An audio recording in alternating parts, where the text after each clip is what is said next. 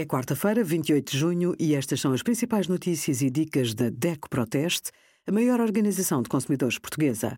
Hoje, em DECO.proteste.pt, sugerimos os melhores depósitos a prazo para 2023, como pedir e renovar o cartão europeu de saúde e o fim oficial da Comissão de Processamento da Prestação da Casa com a campanha da DECO Proteste sobre as comissões abusivas.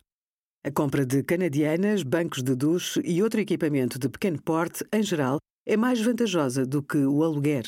Para cadeiras de rodas e camas articuladas, as contas indicam que é melhor alugar, pelo menos até 90 dias de uso.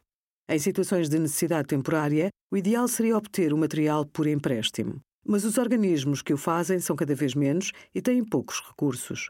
Assim sendo, se a incapacidade for permanente ou o tratamento prolongado, não há dúvidas. O melhor é comprar o material.